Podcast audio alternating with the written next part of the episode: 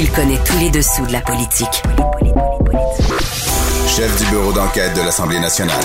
Antoine Robitaille. Là-haut sur la colline. Là-haut sur la colline. Cube Radio. Bon lundi à tous. Aujourd'hui à l'émission, le ministre des Ressources naturelles, Jonathan Julien, est avec nous pour parler de la filière énergétique de l'hydrogène. Oui, oui, filière très critiquée lorsque le gouvernement Couillard y a mis des sous il y a quelques années. Or, le gouvernement Legault subventionnera pour 15 millions de dollars des projets liés à l'utilisation de l'hydrogène, mais des projets d'innovation.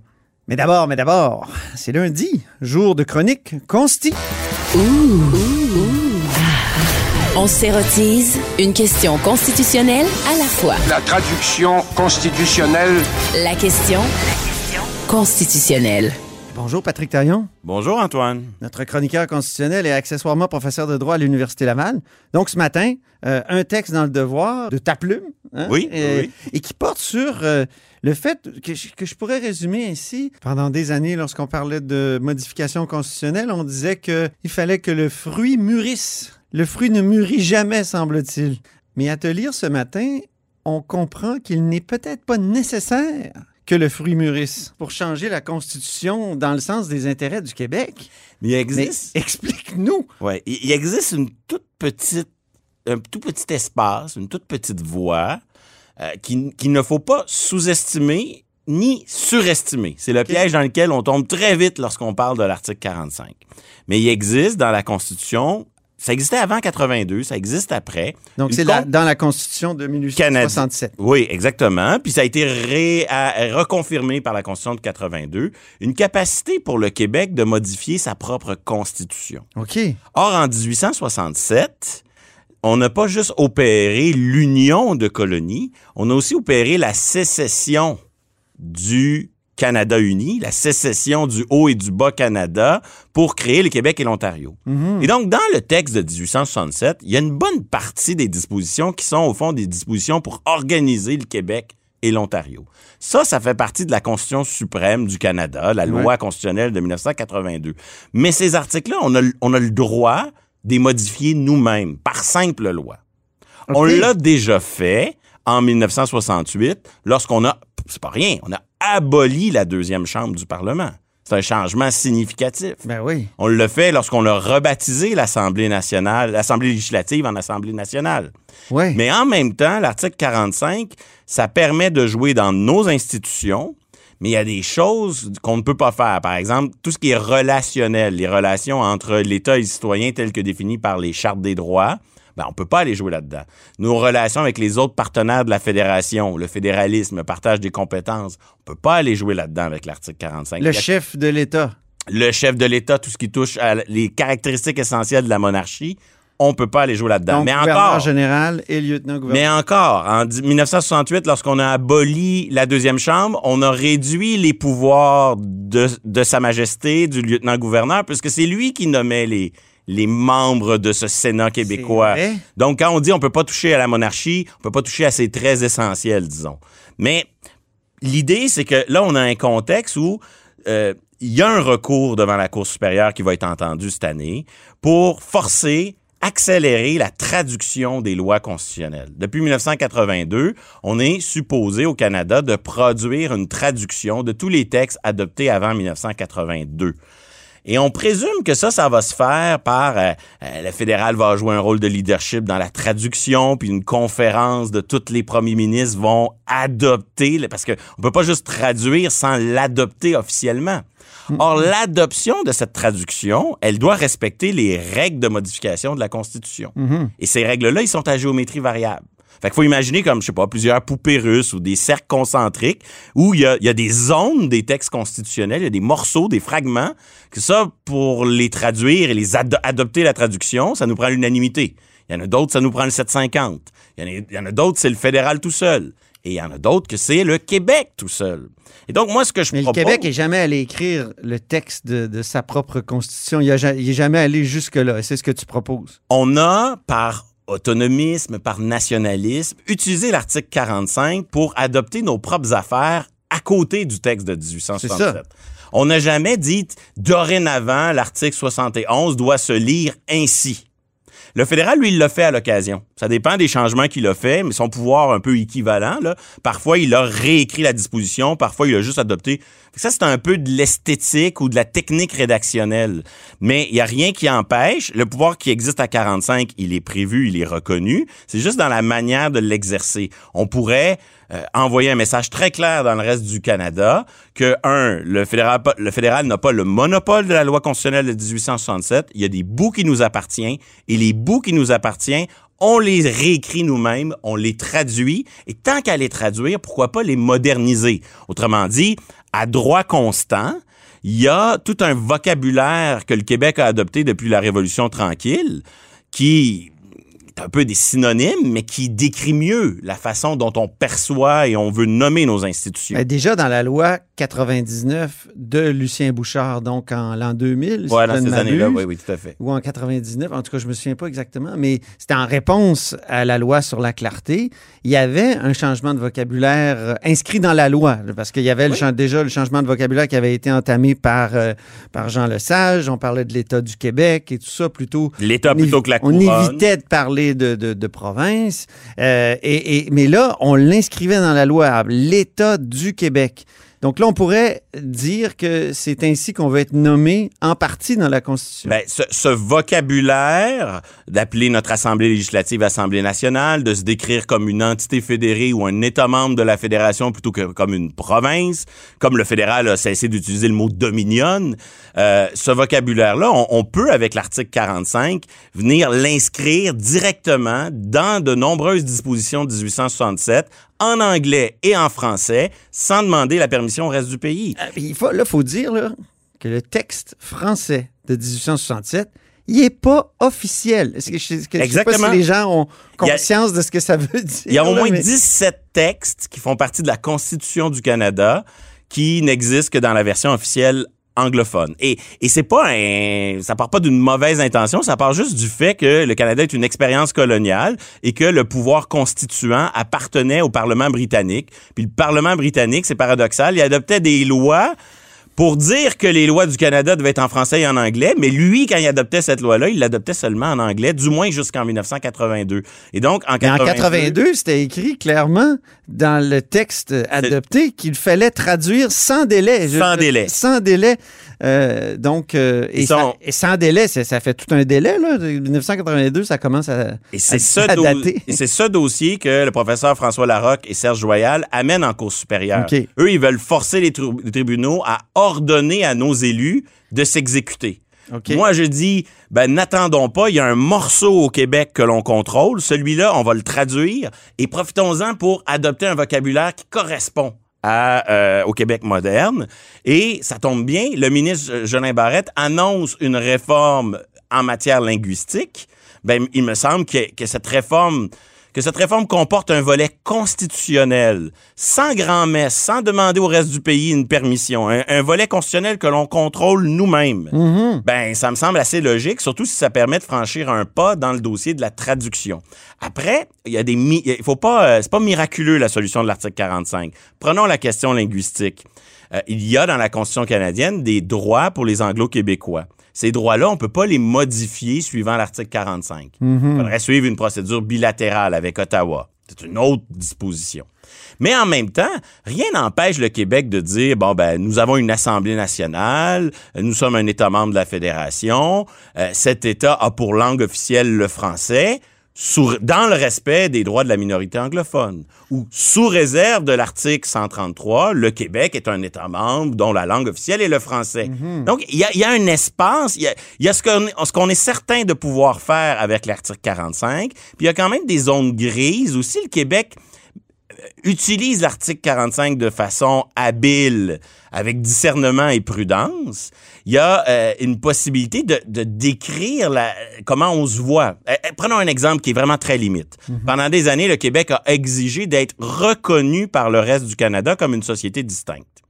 C'est clair que le Québec peut pas par 45 dire le Canada reconnaît le Québec. Non. Il peut pas non plus dire que la charte canadienne des droits et libertés doit s'interpréter conformément à euh, cette réalité de la société distincte. Mais un, un instant, est-ce qu'il pourrait pas dire conformément à une résolution adoptée par le Parlement du Canada en 2006? Ben, peut-être, mais une résolution, ça reste une résolution. Mais là où moi je veux en venir, Oui, c'est que dans la définition de nos institutions, on peut quand même affirmer les traits caractéristiques de nos institutions sans dire que le reste du Canada reconnaisse cela. là. C'est une réalité que le Québec est une province civiliste. C'est une réalité que l'Assemblée nationale a le Civiliste, de- donc droit civil. oui, pardon, de tradition juridique différente du reste du Canada. Donc, une tradition euh, juridique euh, à, celle qu'on retrouve dans les pays d'Europe continentale. Donc, le contenu de Meach?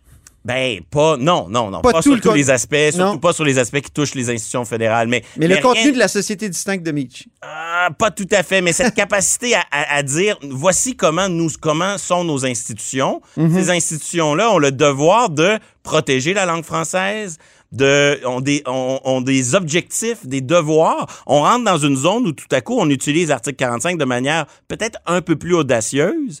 Mais si on le fait prudemment, il y, a- il y a une manière à travers l'article 45 de se définir nous-mêmes en autant que cette définition ne vienne pas contredire radicalement ce que dit le reste de la Constitution.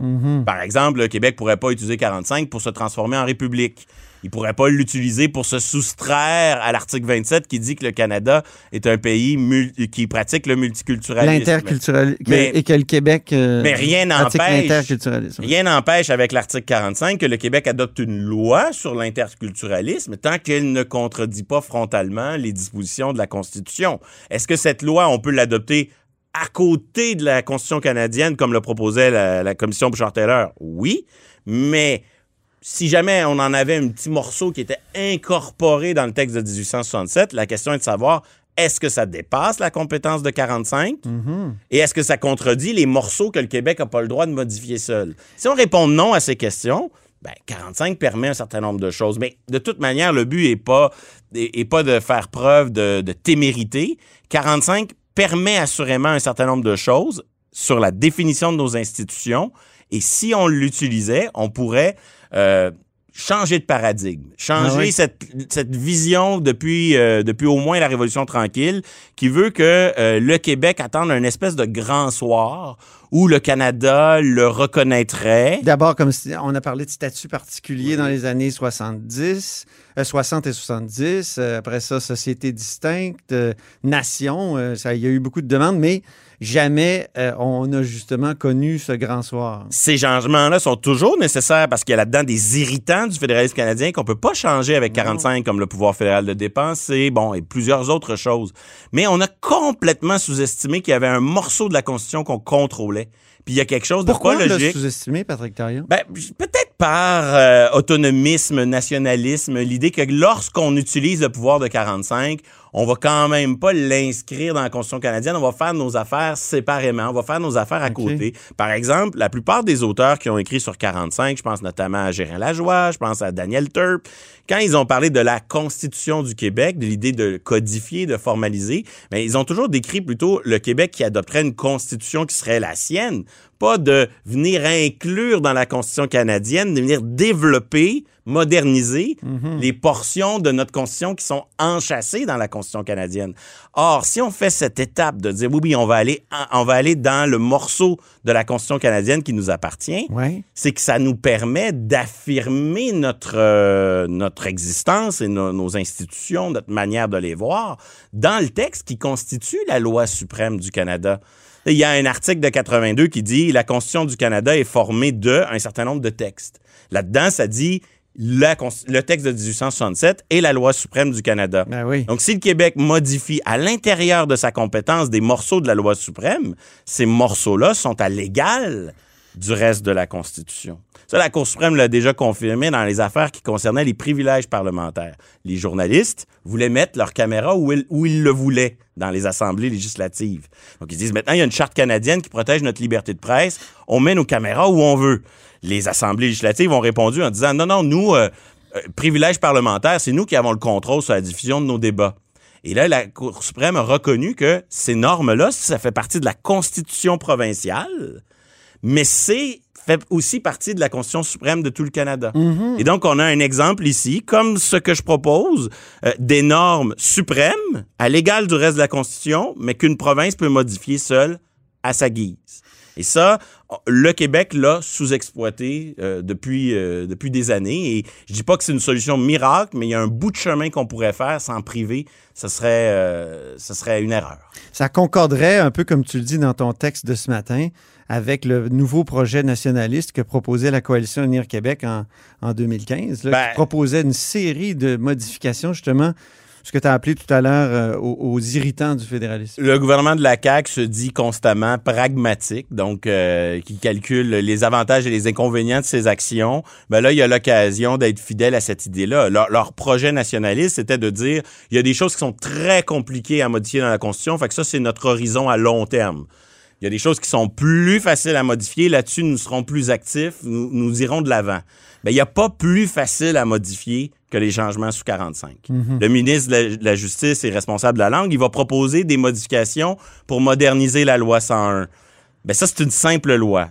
Il peut faire la même chose en disant et j'en profite pour traduire les dispositions suivantes de la Constitution canadienne par une loi du Parlement québécois qui mentionne expressément notre volonté de réécrire, moderniser puis imposer notre vocabulaire. C'est pas très compliqué. Puis si on se lance pas dans des changements, puis qu'on fait juste codifier un peu ce qui est déjà notre manière de se nommer puis de présenter les choses, je vois pas pourquoi les partis d'opposition n'embarqueraient pas dans une telle démarche. Ce serait une manière d'être audacieux et prudent. C'est les deux mots que tu as utilisés, Patrick. Et euh, c'est bien intéressant. Merci beaucoup d'avoir exposé euh, cette euh, proposition-là euh, ici à La Haut sur la Colline, notre chroniqueur constitutionnel et accessoirement professeur de droit à l'Université Laval, Patrick Taillon. Merci. Merci.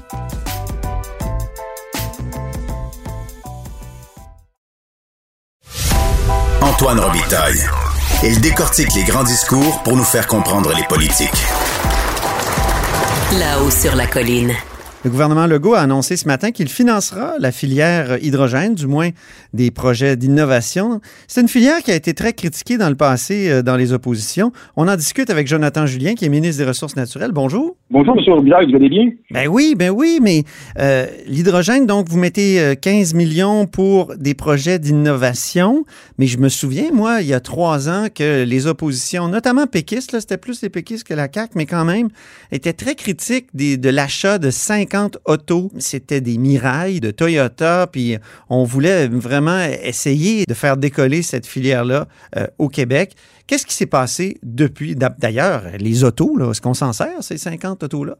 Bon, alors, pour moi, c'est deux choses distinctes, mais effectivement, il y a un banc d'essai qui est en cours depuis quelques années euh, avec Toyota. Euh, comme vous le savez, c'est des véhicules individuels à l'hydrogène avec les Mirailles. Une cinquantaine de véhicules au Québec. Essentiellement, on a aussi une- une- un poste d'approvisionnement sur le boulevard Amel ici à Québec. Oui. Donc ça, c'est un projet, un banc d'essai pour les véhicules individuels qui est en cours. Et euh, on, on va être en mesure assez rapidement, là, on est en train de, de finaliser les analyses là, de, de cette première année, année et demie euh, d'utilisation pour voir qu'est-ce que ça l'a procuré. Mhm. Tandis qu'aujourd'hui, ce qu'on annonce, c'est beaucoup plus, comme vous le mentionniez, M. Robitaille, euh, un 15 millions pour aider l'innovation dans l'hydrogène. Et encore là, c'est très distinct, c'est-à-dire que depuis, euh, depuis mon arrivée en fonction, là, depuis deux ans, on voit que l'hydrogène, euh, en termes mondial, tout le monde convient, les experts, pour dire que bien qu'actuellement, ça reste, somme toute, euh, marginal comme utilisation, ce qui est- de plus en plus, mais les experts conviennent qu'en 2030, à peu près 25% de l'énergie mondiale devrait provenir de l'hydrogène. Alors, À pour nous, 25 on- quand même. OK. oui, 25% d'énergie, naturellement, euh, c'est cette énergie-là, on a des avantages ici au Québec. Ben oui. Parce que cette énergie-là peut être produite, euh, comme partout dans le monde, là, on appelle ça de l'hydro- l'hydrogène gris. Elle est produite avec, en fin de compte, des hydrocarbures euh, de, de nature fossile. Autrement Tandis dit, on Québec, prend du on gaz. puis endroits du qui peut le faire. On prend du gaz puis de, de, de, de, de l'huile puis on crée de on crée de- on fait la comment dire euh, l'électrolyse là, qui pro- qui permet de C'est on fait l'électrolyse à partir de gaz, de pétrole, d'huile. Donc, à la fin, c'est pas c'est pas une vraie décarbonisation. Alors qu'au Québec, on le fait avec de l'électricité euh, nos, nos surplus d'électricité. Oui. Puis, puis, puis l'objectif aussi, c'est au Québec, on a des surplus euh, d'énergie. C'est-à-dire que momentanément, durant l'année, on, a beaucoup d'énergie. C'est pour ça qu'on travaille très fortement pour l'exporter, entre autres, à New York et au Massachusetts. Mais on a des enjeux, à contrario, de puissance par rapport à certaines périodes de l'année, euh, par, les, grands froids, peut-être 12-15 jours par année, il y a des enjeux de puissance. Ce qui permet l'hydrogène, en réalité, c'est également de, de, de voir à faire du stockage, c'est-à-dire qu'en période à, à plus faible demande, on pourrait transformer l'électron qu'on a d'hydroélectricité vers de l'hydrogène, stocker cette énergie-là et en période de pointe, la réutiliser. Donc, ce qu'on lance aujourd'hui, le 15 millions, c'est justement pour permettre à des entreprises d'innover, de nous soumettre des projets, tant en termes de stockage ou de transformation industrielle, justement pour être à l'affût de, de, de l'avenir de l'hydrogène et pour faire du Québec, en réalité, avec son hydroélectricité, l'hydrogène vert, un joueur majeur là, euh, Ouais. d'ici les prochaines années. Pour stocker de l'électricité, jusqu'à maintenant, on gardait beaucoup d'eau dans les barrages. Parfois, il faut en, faut en verser par-dessus les barrages, d'après ce que je comprends, parce qu'il y a trop d'eau. Là, on pourrait produire de l'électricité avec euh, ce- ces surplus-là, si je comprends bien? E- Essentiellement, c'est- des formes de batteries, c'est-à-dire que l'hydrogène, qui peut être sous forme de gaz ou sous forme liquéfiée, qui serait produite par l'hydroélectricité. Alors, on vient stocker l'énergie. C'est sûr que c'est pas aussi efficient. La, la meilleure utilisation d'électrons, ça reste quand même l'utilisation directe. Quand on la transforme, il y a quand même une perte. Ouais. Mais ici, on sera en mesure de venir faire des, des, des méga batteries via le- le- l'hydrogène gaz ou euh, liquéfié, qui en période de pointe pourraient être injectés dans nos systèmes justement pour réduire cette période de pointe-là. Mhm. Alors, c'est l'utilité qu'on qu'on y voit, entre autres, au Québec. Et aussi, naturellement, la réduction des GS. On a fait l'annonce là, en, décembre à, Varennes euh, du plus gros électrolyseur au monde avec Hydro-Québec, le 200 millions d'investissements là, pour Ah oui? OK. Mais ça, là, on parle que c'est l'équivalent de réduire, là, si on prend l'énergie euh, d'hydrogène qui va être produite pour Enerkem, l'équivalent de 50 000 véhicules qui passeraient euh, de l'essence à l'électricité. C'est la moitié du parc véhiculaire électrique du Québec, plus de la moitié. Donc, on voit dans ces gestes-là que la transition énergétique vers de l'hydrogène vert va nous permettre d'atteindre nos cibles de réduction de GS. Alors, si je comprends bien, la différence avec le projet libéral ou le plan libéral d'il y a trois ans, c'est que euh, jadis, on espérait l'utiliser pour les véhicules de promenade, l'hydrogène. On a comme, même si, bon, euh, vous n'avez pas terminé l'évaluation du projet Mirail, les 50 voitures, il y a peu d'espoir qu'on aille dans ce sens-là ou que le gouvernement du Québec euh, subventionne cette filière-là. Là, c'est vraiment autre chose. C'est-à-dire que ce banc d'essai-là sur les vé- véhicules personnels est en cours. On verra les conclusions de l'analyse. Nous, ce qu'on observe, on va déposer une stratégie d'ici euh, l'automne 2021 sur l'hydrogène qui va, justement révéler toutes nos analyses économiques et le potentiel de l'hydrogène pour le Québec. Mais on pense que l'avenir est beaucoup plus vers les- le, le- le transport lourd Ouais. et également vers le stockage. Alors, Hydro-Québec s'investit avec, avec Sophie Brochu, qui croit aussi beaucoup en l'hydrogène, l'hydrogène vert, pour leur vertu de stockage et de transport lourd. Et je crois, euh, puisque c'est c'est là-dessus qu'on ouvre avec le 15 millions, on veut justement l'émulsion des entreprises, des promoteurs qui vont venir justement innover dans ces secteurs-là. Je le réitère, là, on peut pas attendre 2030 pour se positionner au Québec. On doit euh, se positionner aujourd'hui par de l'innovation parce que oui, on a le potentiel, oui, on a l'hydroélectricité, mais on ne peut pas attendre justement que cette, Mais, que cette filière d'hydrogène soit mature. Pour y être, on veut y être aujourd'hui. mais pourquoi juste 15 millions? C'est pas énorme comme subvention? Ah, ben, mais naturellement, il y a, d'autres sommes en réalité, comme, comme je disais, le, le projet de Varennes, OK. exemple, c'est 200 millions qu'Hydro-Québec euh, investit dans l'électrolyseur. Ce 15 millions-là fait, fait partie d'une enveloppe de la stratégie qu'on va déposer là, en 2021. Et celle-là est spécifique justement pour aider des projets d'innovation. OK. C'est, comme je disais, c'est maximum 3 millions, 50% de l'investissement. Donc, probablement qu'on va être en mesure, dans, dans les prochains mois, d'intervenir comme gouvernement sur 7, 8, une dizaine de projets d'innovation spécifiquement pour l'hydrogène. Et naturellement, on travaille avec Hydro-Québec et avec le MEI sur des investissements plus majeurs, sur, des éléments, en fin de compte, qui sont pas d'innovation, qui sont déjà existants pour faire en sorte que l'exploitation de l'hydrogène au Québec soit euh, en émergence forte. J'aimerais aborder en terminant la question de l'exportation d'électricité. On sait que c'est un grand espoir au Québec depuis très longtemps euh, d'exporter de plus en plus d'électricité aux États-Unis, puis on a les surplus, tout ça. Euh, Est-ce qu'avec la nouvelle administration aux États-Unis, l'administration Biden, ça, ça va aider à, l'exportation? Puis où ça en est? Là? On va-tu pouvoir passer dans le Maine finalement pour aller porter le- l'électricité au Massachusetts? Ben écoutez, pour, la nouvelle administration, euh, c'est difficile euh, aujourd'hui de, penser est-ce que ça va aider ou ça va nuire. Pour moi, en tout cas, ça devrait être neutre ou amélioré, mais, mais les projets sont déjà bien travaillés là, par Hydro-Québec. Là. Il y a deux grands projets que, que vous connaissez, monsieur, monsieur Robitaille. D'une part, il y a le projet d'exportation euh, d'électricité sur New York. Et l'autre, euh, c'est le projet d'exportation d'électricité sur le Massachusetts en passant par le Maine. Mhm. Ces deux projets-là euh, vont très bien de manière parallèle. Deux éléments. Euh, le, le gouverneur Cuomo a annoncé la semaine dernière un grand projet de 29 milliards de dollars pour justement être carboneutre de mémoire en 2040 pour New York. Dans cette annonce-là, il y a une centaine de projets, une cinquantaine de projets de mémoire là, de panneaux solaires, une trentaine de projets euh, d'éoliens et naturellement un grand projet de ligne de transport d'énergie. Et l'hydroélectricité a été reconnue à la fin de l'année 2020 pour New York comme étant une énergie propre et renouvelable Hmm. qui permet justement d'avoir des crédits sur cette énergie-là. Quand on voit ce qui se passe sur New York et ces annonces-là, on pense qu'on peut être un joueur majeur et important. Et là, on va participer euh, au mois de février une espèce d'appel de proposition avec Hydro-Québec, justement pour fournir l'énergie propre et renouvelable hydroélectrique à New York. Et on compte bien y travailler sur ce dossier-là. Comme vous dis, euh, on dirait que les, les planètes s'enlignent vraiment pour que ça fonctionne, mais on prend rien pour acquis. Et le deuxième élément, c'est euh, le volet du Massachusetts. On a reçu la semaine dernière, vendredi dernier, euh, l'espèce d'autorisation présidentielle pour passer par le Maine. Donc, également, là, on va travailler très fortement avec Hydro-Québec pour être en mesure d'acheminer l'énergie vers le Massachusetts par le Maine. Et j'espère qu'en 2000 2021, là, au courant de cette année, on va être en mesure de de- d'annoncer de bonnes nouvelles à la fois pour New York et pour le Massachusetts. Je vous dirais que pour l'instant, les nouvelles sont excellentes. Bon, ben, c'est bien, ça augure bien. Enfin, des bonnes nouvelles. euh, Ben, ça change la pandémie. Merci beaucoup, Jonathan Julien, C'est grand plaisir, M. Robitaille, au plaisir. ministre des Ressources naturelles dans le gouvernement Legault.